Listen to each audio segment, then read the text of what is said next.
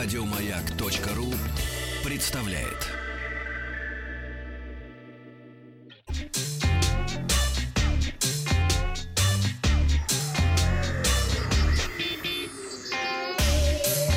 Страна транзистория.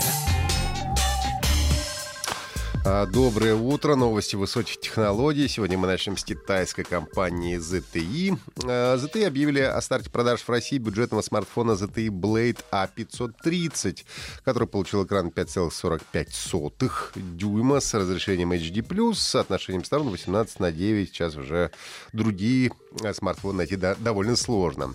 По словам производителя, экран занимает 82% от площади корпуса. Смартфон работает на процессоре компании MediaTek, э, получил 2 гигабайта оперативной, 16 встроенной памяти.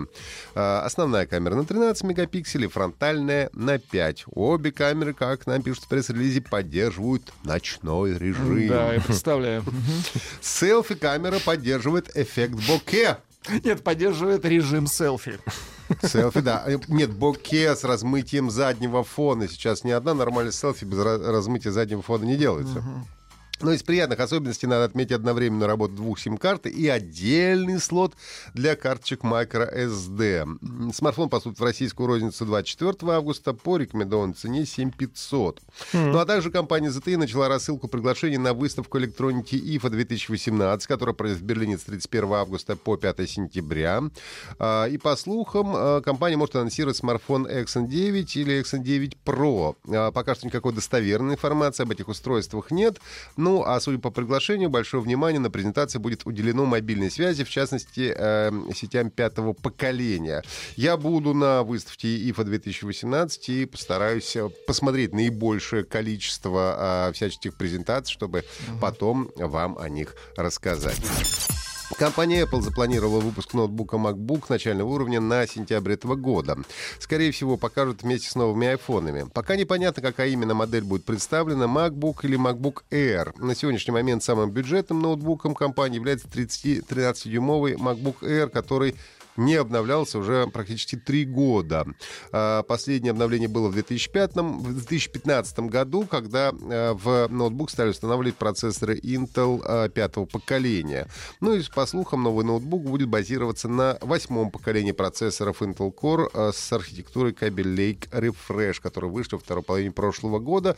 Так что в любом случае можно ожидать серьезный прирост производительности. Ну а цены на бюджетную модель, по слухам, будут начинаться от 1200 долларов США. Компания Logitech анонсировала мышь с вертикальной конструкцией.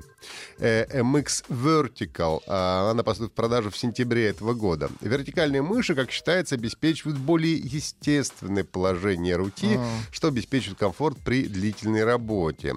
А, Конкретно э, MX Vertical конструкция с вертикальным углом 57 градусов. Ну, представляешь, так немножко вот наклонено. Примерно. А, при а, таком положении кисти дополнительно снижается нагрузка на запястье, а большой палец удобно размещается на специальной подставке.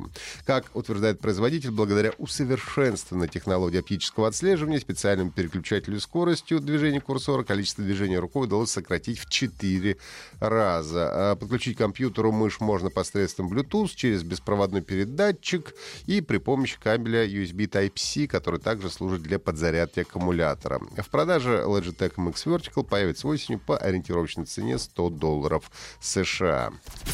Компания Google представит новое устройство для умного дома уже до конца этого года. И согласно свежей информации, новый гаджет получит поддержку Google Assistant, что позволит корпорации сильнее э, конкурировать с Amazon. Речь идет о смарт-дисплее с Assistant. Новинка должна составить конкуренцию Amazon Echo Show и выйти на рынок к зимним праздникам.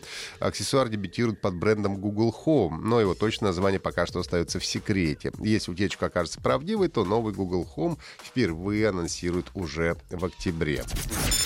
И э, игра студии DICE, студия в основном известна геймерам серии Battlefield, э, э, игра должна была выйти в 1994 году, и вот, наконец-то, появится в следующем году.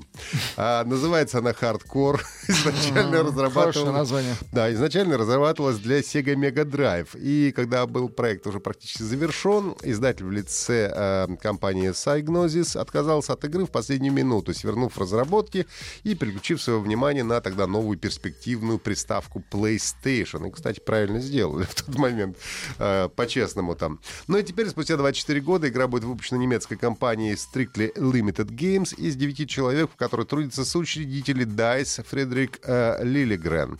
Э, и, судя по трейлеру, который нам показали, э, хардкор является таким классическим пикселем 2D-платформером, э, когда нужно скакать, стрелять, уворачиваться и так далее. Игрокам потребуется очень хорошая реакция. Ну и в последнее время, в принципе, наблюдается повышенный спрос на пиксельные ретро-игры. Так что хардкор, э, хардкор также рассчитан на любителей поностальгировать. Хардкор выйдет на PlayStation 4 и PS Vita в цифровой версии и физических носителях в 2019 году. Это были все новости высоких технологий. Не забывайте слушать нас в виде подкастов на сайте Маяка. Еще больше подкастов на радиомаяк.ру.